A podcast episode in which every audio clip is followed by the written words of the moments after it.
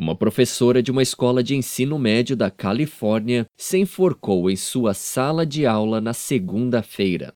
O corpo foi encontrado pelos alunos que chegavam para as aulas matinais. Gillian Jacobson, de 31 anos, foi declarada morta no colégio Eldorado High School, em Placentia, a 50 quilômetros a sudeste de Los Angeles. Estudantes e outra professora a desceram e colocaram no chão antes de ligar para o serviço de emergência.